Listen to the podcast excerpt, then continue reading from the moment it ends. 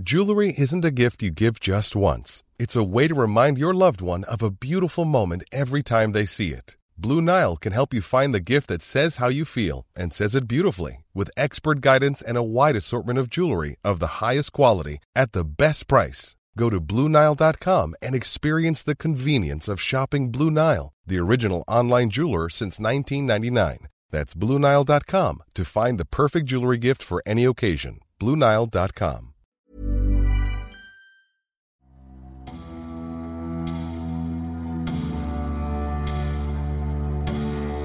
1919.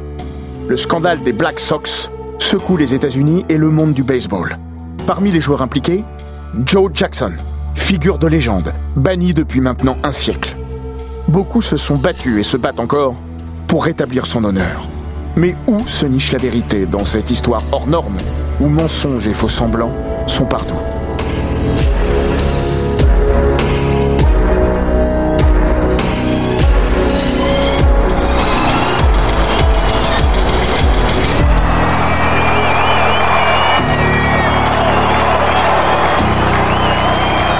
Bienvenue dans les grands récits d'Eurosport.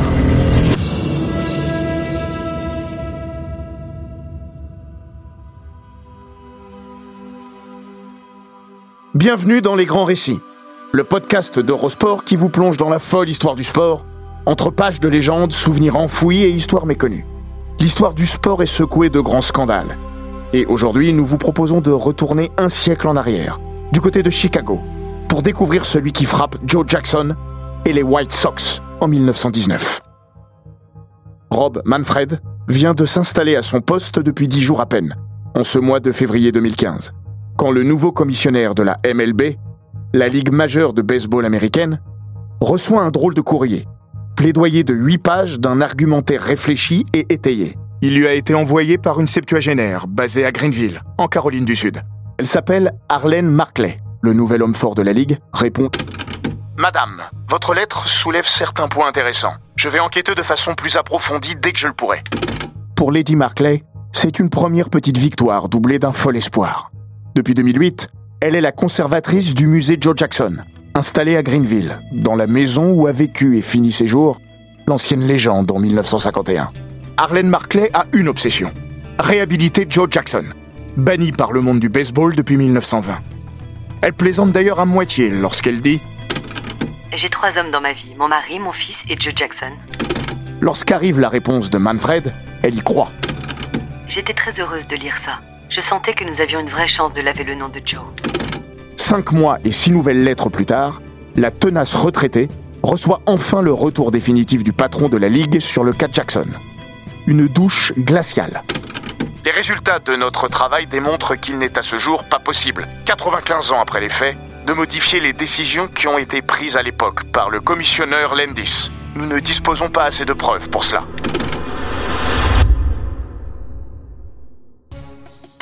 Joe Jackson reste donc coupable au préjudice du doute.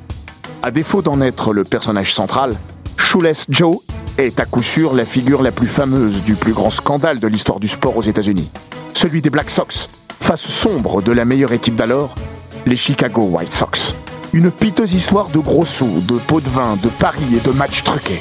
Pas n'importe quel match. Les World Series, la série finale de la Ligue majeure de baseball nord-américaine. C'était en novembre 1919. Un siècle plus tard, cette cicatrice-là ne s'est jamais totalement refermée. Les débats qui l'accompagnent, entretenant la plaie, non plus. À travers le cas presque sacrificiel de Joe Jackson, le scandale des Black Sox demeure un souvenir mélancolique dans l'inconscient américain. Une saga sportivo-culturelle qui continue d'interroger et de fasciner. C'est une histoire tragicomique, sulfureuse, mystérieuse. On en a fait des films, des chansons et des livres romans ou essais. Tous ont entretenu et alimenté le mythe sans jamais lever le voile opaque sur une insaisissable vérité. Entre réalité et légendes urbaines, car cette histoire en a charrié plus que tout autre, que s'est-il véritablement passé à l'automne 1919 Quel était le degré de responsabilité de Joe Jackson?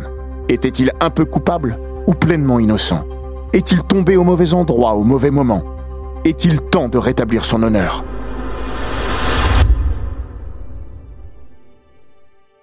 Pour Joe Jackson, avant l'opprobre, il y eut la gloire. éphémère de son vivant, mais doté d'un parfum d'éternité. En 1999, il figurait ainsi à la 35e place dans la liste des 100 joueurs du siècle, établie par Associated Press. En dépit de la relative brièveté de sa carrière professionnelle, puisqu'il n'a joué que 9 saisons complètes. Aujourd'hui encore, sa moyenne à la frappe reste la troisième de l'histoire de la Ligue. Né en Caroline du Sud en 1887, issu d'une famille aussi pauvre que nombreuse, Jackson appartient à une Amérique profonde et disparue, au carrefour de deux siècles qui l'installeront comme la première puissance mondiale.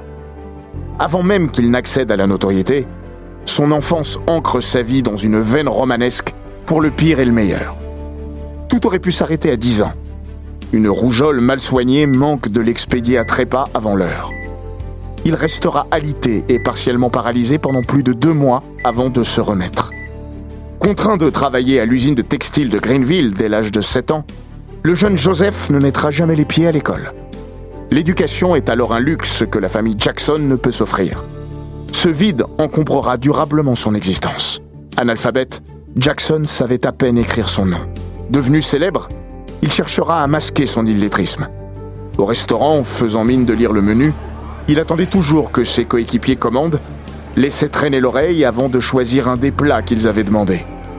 Conséquence, les effets, balles, casquettes et maillots signés de la main de Joe Jackson sont des denrées rares, donc précieuses. On les estime à moins d'une centaine. Il y a trois ans, un de ces autographes s'est vendu à plus de 100 000 dollars. C'est le baseball qui va l'arracher à cette enfance à la Dickens d'outre-Atlantique. Il développe très vite des aptitudes phénoménales. Puissant, rapide, précis. Il semble né pour ce jeu. Au sein de l'équipe de Brandon Mill, il débute comme lanceur, mais après avoir cassé le bras d'un joueur sur une fastball, on ne trouvera plus de volontaire pour frapper face à lui, et son entraîneur décide de le changer de poste. À 13 ans, il émerge comme une vraie petite vedette à Greenville. Puis peu à peu, le nom du prodige trouve un écho jusqu'aux frontières du comté, de l'État et enfin de tout le pays. C'est d'ailleurs à cette époque que lui sera attribué son surnom, l'un des sobriquets les plus mythiques de l'histoire du sport américain, lors d'un match à Greenville, épicentre de la vie de Joe Jackson. Tout fier, Joe inaugure ce jour-là ses nouvelles chaussures. Il débute la rencontre avec, mais elles lui font mal. Une ampoule, puis deux, et le gamin les enlève pour se présenter au marbre en chaussettes. Un supporter lui crie alors You shoeless son of a gun Une expression très en vogue et quasiment intraduisible en français. Elle désigne généralement de façon affectueuse un voyou, un filou. À jamais, Joe Jackson sera désormais shoeless, le sans chaussures, Joe Jackson. Passé professionnel dès 1908, Jackson va connaître une carrière prolifique et accéder à une gloire que peu de joueurs de son temps approcheront. Après des premiers pas à Philadelphie, il rejoint Cleveland en 1910, puis est tradé à Chicago en 1915. C'est là, sous le maillot des White Sox, que Shoeless Joe devient une immense star. Il est un des meilleurs joueurs du pays et remporte les World Series en 1917. Il manque l'essentiel de la saison suivante. Première guerre mondiale oblige. Incorporé, Jackson est affecté à la construction de bateaux sur les chantiers navals. Il reprend le fil de sa carrière en 1919. Ce sera une de ses meilleures saisons, mais aussi celle qui va le mener à sa perte tout en le figeant dans la légende. Les White Sox retrouvent les World Series à l'automne 1919. Opposés aux Cincinnati Reds, ils font office de grands favoris de cette finale. Mais Chicago s'incline 5 victoires à 3, puisqu'à l'époque, les World Series sont disputés au meilleur des 9 matchs et non de 7, comme aujourd'hui.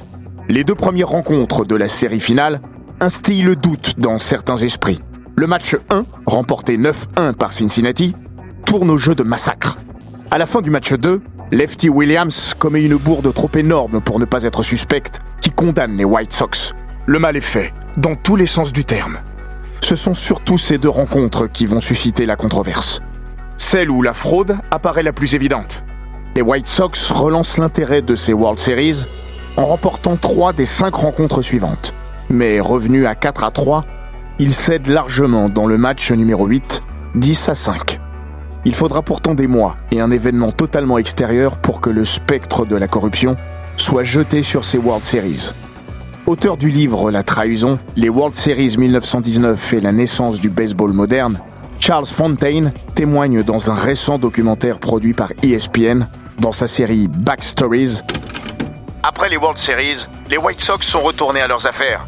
Ils ont d'ailleurs réalisé une très bonne saison en 1920 jusqu'à ce qu'une affaire de match truqué qui n'avait rien à voir avec eux soit révélée lors d'un match de fin de saison régulière entre les Philadelphia Phillies et les Chicago Cubs.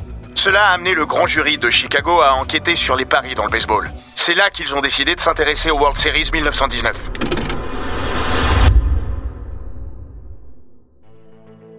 En septembre 1920, le grand jury commence à entendre plusieurs membres de l'équipe des White Sox, au moment même où la franchise de Chicago bataille avec Cleveland pour décrocher une nouvelle place aux World Series. Eddie Chicot est le premier à témoigner. Il admet avoir touché de l'argent et révèle un complot organisé ayant impliqué plusieurs joueurs afin de perdre volontairement face à Cincinnati, en échange de 10 000 dollars par tête. Le 22 octobre, huit joueurs sont inculpés. Eddie Chicot, Lefty Williams, Oscar Felch, Buck Weaver, Fred McMullin, Suid Risberg, Chick Gandil et Joe Jackson. Depuis maintenant plus d'un siècle, le rôle des uns et des autres et leur degré d'implication demeurent sujets à débat. McMullin se serait greffé au projet après en avoir eu vent. Il jouait peu, et son rôle dans le trucage des World Series ne pouvait être que marginal. Mais il aurait menacé de tout révéler s'il ne touchait pas une part du magot. Gandhi est, à l'inverse, considéré comme le cerveau. Ses connexions avec le milieu font de lui une pièce maîtresse. En septembre 1919, en fin de saison régulière, les White Sox, déjà assurés de disputer les World Series, sont en déplacement à Boston. Après le match, Gandhi a rendez-vous au Buckminster Hotel avec le bookmaker John Sullivan.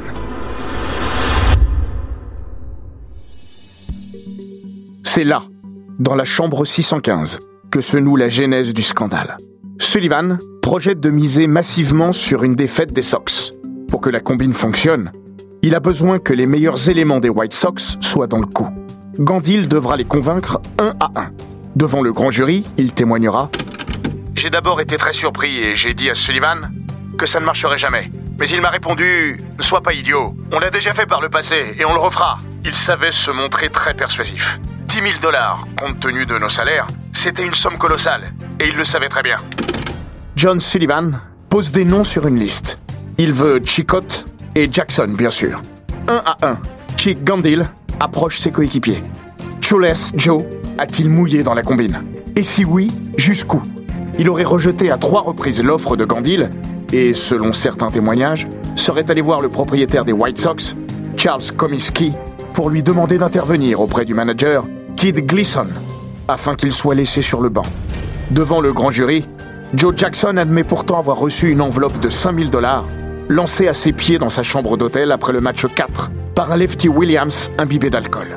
Conseillé par l'avocat des White Sox, Alfred Austrian, il signe une déposition dans laquelle il reconnaît sa culpabilité, en échange d'une immunité partielle. Mais Jackson, illettré, ignore en réalité tout du document en bas duquel il appose sa signature. Lors des 30 années suivantes, Jusqu'à sa mort en 1951, Chules n'aura de cesse de revenir sur son témoignage et clamer son innocence, notamment à travers une phrase devenue fameuse. Dieu sait que j'ai donné le meilleur de moi à chaque instant, et aucun homme sur cette terre ne peut sincèrement prétendre le contraire. De son côté, Arlene Markley tranche. Sur son lit de mort, il a dit à sa famille qu'il n'avait rien fait de mal, qu'il n'avait rien fait pour perdre exprès les World Series. On ne ment pas sur son lit de mort. La question de la culpabilité de Joe Jackson divise les Américains à peu près autant que celle de Lee Harvey Oswald dans l'assassinat de Kennedy. C'est là davantage affaire de conviction que de preuves.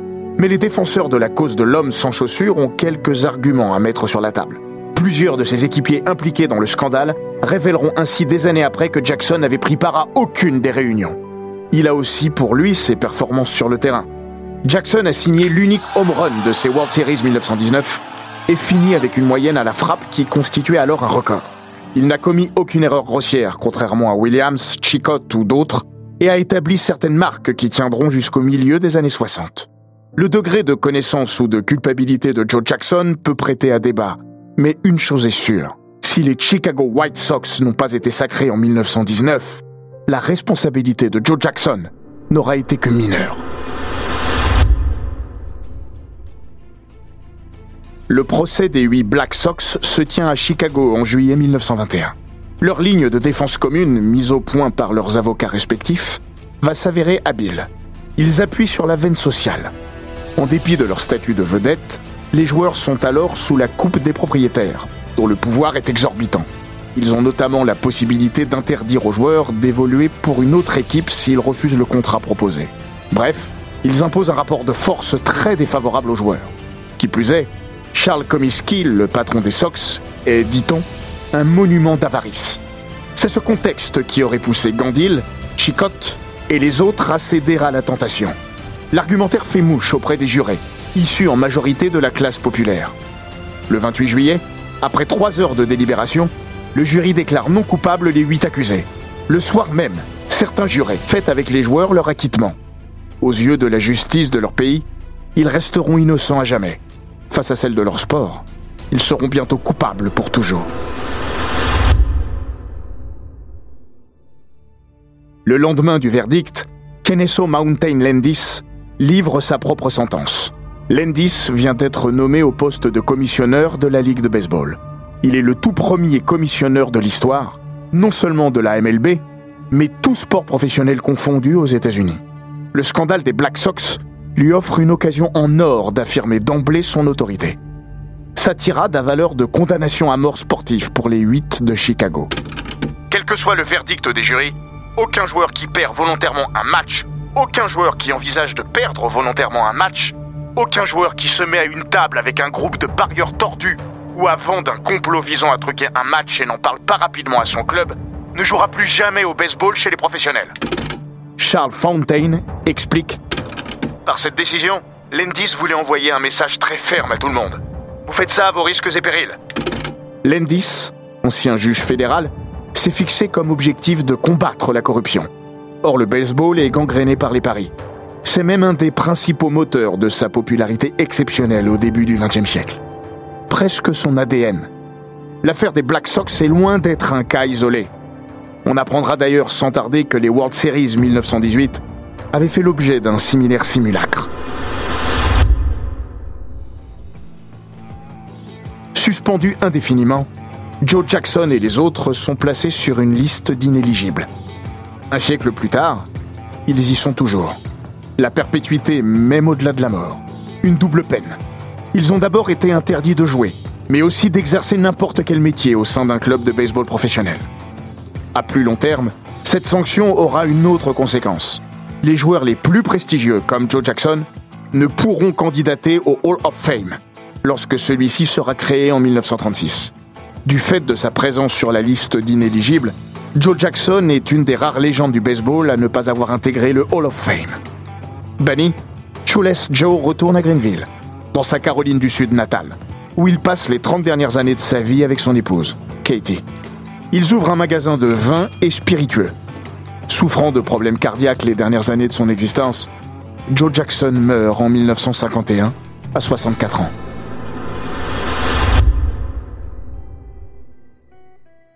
Après sa disparition et celle des autres protagonistes, les Black Sox deviennent un élément de la culture américaine et de sa mémoire. La littérature, la chanson, puis le cinéma vont se charger de modifier leur image posthume à commencer par celle de Joe Jackson. En 1963, Elliot Asinoff publie Eight Men Out, un livre enquête touffu. Il épouse la thèse des avocats quatre décennies plus tôt. La tricherie n'était qu'une réponse à un environnement hostile. Leur seule arme face aux dictates des propriétaires. Un quart de siècle plus tard, deux films sortis en l'espace de quelques mois entérinent l'opération réhabilitation. Le premier est une adaptation du livre d'Asinoff, Réalisé par John Sayles, interprété notamment par John Cusack et Martin Sheen, il retrace en 1988 avec soin et en détail le scandale des Black Sox. Un an après, jusqu'au bout du rêve, Field of Dreams, en anglais, met en scène un fermier de l'Iowa, interprété par Kevin Costner, qui entend des voix le poussant à construire un terrain de baseball dans son champ. Le personnage de Costner est inspiré par la vision de fantômes, dont celui de Joe Jackson, joué par Ray Liotta conte fantastique et poétique, jusqu'au bout du rêve, achève de dessiner une vision idéalisée et romantique des Black Sox, transformant les coupables en quasi-victimes. Kevin Costner, Amy Madigan, James Earl Jones, Ray Liotta, Burt Lancaster. Sometimes, when you believe the impossible, the incredible comes true. Pour beaucoup d'Américains, ces deux films marquent leur première introduction au Black Sox scandale. 70 ans après les faits, le temps semble alors venu de rendre une partie de son honneur à Joe Jackson. Suite aux deux films, des voix s'élèvent pour demander la levée de la suspension de Chowless Joe. Des pétitions sont signées, dont une émane même du Sénat. Élu au poste de commissionneur en 1989, Bart Giamatti fait du dossier Jackson une de ses priorités. Il nomme John Dowd au poste de conseiller spécial de la MLB. Cet ancien avocat au département de la justice est chargé de remettre un rapport sur Joe Jackson. Dowd se meut en avocat. Aujourd'hui âgé de 79 ans, celui qui a récemment défendu les intérêts d'un certain Donald Trump livre son sentiment dans le documentaire d'ESPN.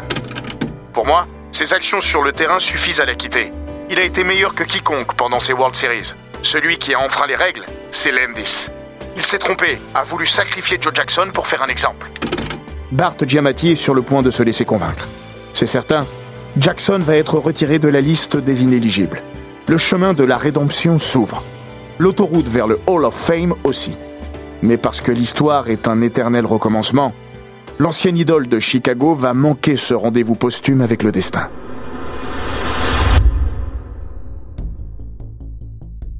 En 1989, une grande figure du baseball tombe à son tour pour son implication dans un scandale. Même cause, même conséquence. Ancien joueur à la carrière prolifique et personnage haut en couleur, Pete Rose, alias Charlie Hustle, est le manager des Cincinnati Reds. Un clin d'œil savoureux, lorsqu'une enquête révèle qu'il pariait illégalement depuis des années. Comme son lointain prédécesseur Landis, Bart Giamatti décide de le bannir à vie. Impossible dès lors de lever la suspension de Joe Jackson dans ce contexte. Pete Rose mettra 15 ans à admettre les faits. John Dowd lui en veut toujours aujourd'hui. Il a ruiné la cause de Joe Jackson. Les dégâts qu'il a causés sont irréparables.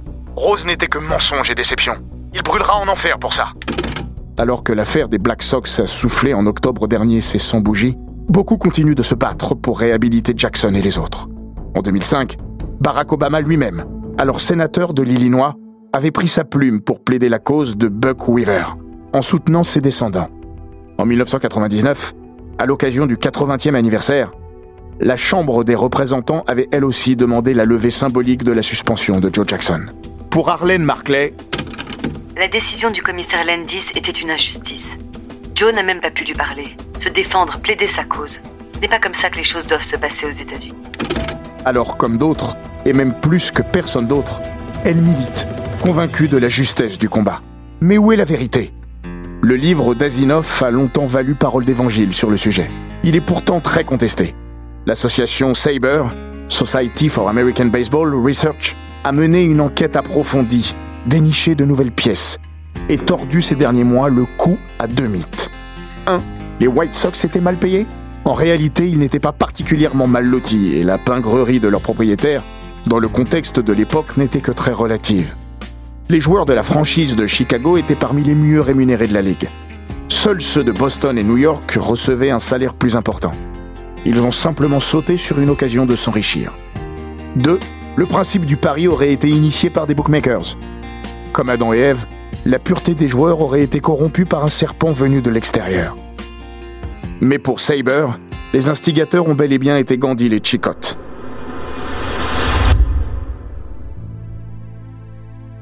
Et Joe Jackson dans tout ça.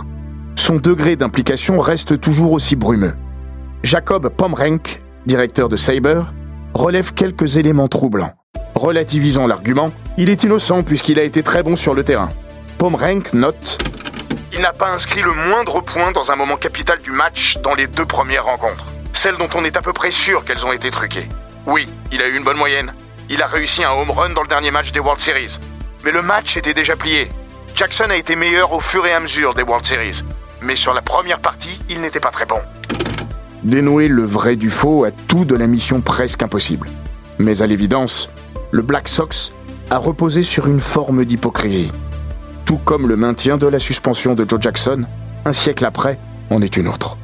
Si ce scandale a provoqué à l'époque un cataclysme, ce n'est pas parce qu'il était le premier du genre, mais le premier dont le grand public a eu connaissance. Quant à la MLB, elle se nourrit aujourd'hui largement du business des paris. En 2018, elle a même signé un lucratif partenariat avec les MGM Resorts, auquel la MLB fournit toutes ses données officielles afin qu'elles soient mises à disposition des parieurs. Ironique, non? Voilà pourquoi, selon Jacob Pomrenk, un Joe Jackson, voire un Pete Rose, ne pourront pas être tenus éternellement à l'écart de l'histoire officielle et végéter pour toujours sur la liste des inéligibles. Vu la manière dont la MLB embrasse le monde des paris et du jeu, va devenir extrêmement difficile de trouver des arguments pour dire que Chules, Joe Jackson ou Pete Rose ne doivent pas intégrer le Hall of Fame. Si la Ligue profite des paris, alors les joueurs qui ont été impliqués jadis dans des affaires liées aux paris ne seront plus vus comme des parias.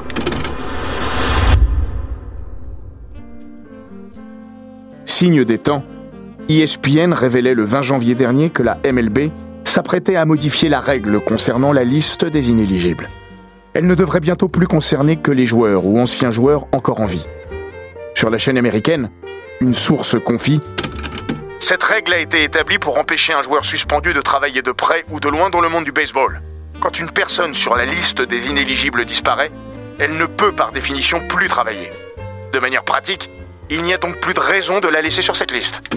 À terme, il est donc possible que Joe Jackson puisse intégrer le Hall of Fame. Mais cela ne réglera pas la question de son innocence ou de sa culpabilité. Ce débat-là ne sera sans doute jamais tranché.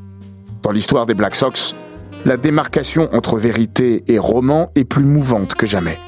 Comme un symbole, en août prochain, la MLB organisera un match de saison régulière entre les White Sox et les Yankees sur le Field of Dreams, le décor du film avec Kevin Costner, ou quand la réalité rejoint la fiction. Joe Jackson a été un grand personnage du baseball, mais il a fini par transcender cette dimension pour devenir un objet culturel, entraînant dans son sillage son lot de mystères et de légendes urbaines. Ce qui a longtemps été tenu pour un fait historique n'a ainsi parfois jamais existé, comme la célèbre scène qui mêle la star des White Sox et un gamin à la sortie du tribunal en 1920. Joe Jackson vient de témoigner. Le môme l'interpelle. Say it and so, Joe. Say it and so. Dis-moi que c'est pas vrai, Joe. Le lendemain, la phrase barre la une du Chicago Daily News et passe à la postérité.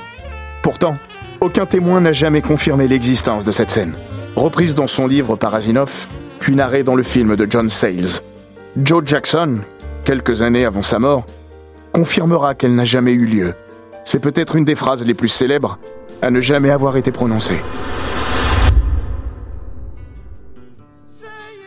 En 1975, Murray Head en fit le titre de sa chanson la plus fameuse. Pour tout le monde, ce gigantesque tube raconte l'histoire de Shoeless Joe. Head l'a pourtant écrit en regardant à la télévision un documentaire sur le Watergate, dans lequel le narrateur établissait un parallèle entre la trahison de Richard Nixon et celle de Joe Jackson. Joe, dans la bouche de Murray Head, c'est celui qui déçoit, qui vous laisse tomber alors que vous avez cru en lui. Le chanteur britannique expliquait il y a quelques années C'était une chanson politique. Les médias américains l'ont ramené à Joe Jackson, c'est leur interprétation. Mais la chanson porte sur les héros et leurs pieds d'argile. C'est aussi un appel que je lance au public, qui, plutôt que de perdre la face, refuse de rejeter la foi qu'ils ont mise dans leur idole déchue. Le temps a fini par effacer le sens initial du texte. Une phrase jamais prononcée, titre d'une chanson dont le véritable sujet a été mal interprété ou oublié. À croire que la légende des Black Sox, même à travers ses ricochets, entretiendra toujours un flou subtil. Au fond, qu'un gamin ait un jour alpagué nom de Joe Jackson pour le supplier de lui dire que tout cela n'était qu'un mauvais rêve, ne revêt pas une importance décisive. Si tout le monde préfère tenir cette phrase pour vraie, c'est sans doute parce qu'elle condense de façon on ne peut plus juste toute cette histoire. Plus que la faiblesse d'une poignée d'hommes, c'est la métaphore d'une innocence collective évaporée à jamais qui lui confère sa puissance évocatrice.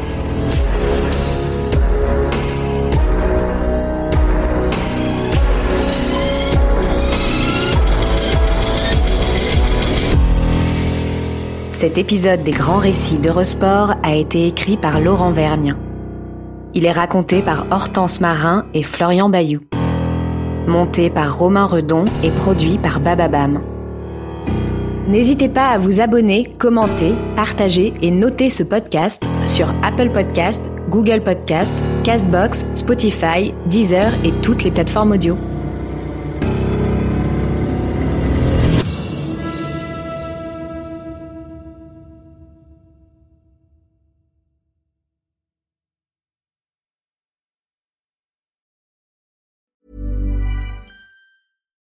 Hi, I'm Daniel, founder of Pretty Litter. Cats and cat owners deserve better than any old fashioned litter. That's why I teamed up with scientists and veterinarians to create Pretty Litter. Its innovative crystal formula has superior odor control and weighs up to 80% less than clay litter.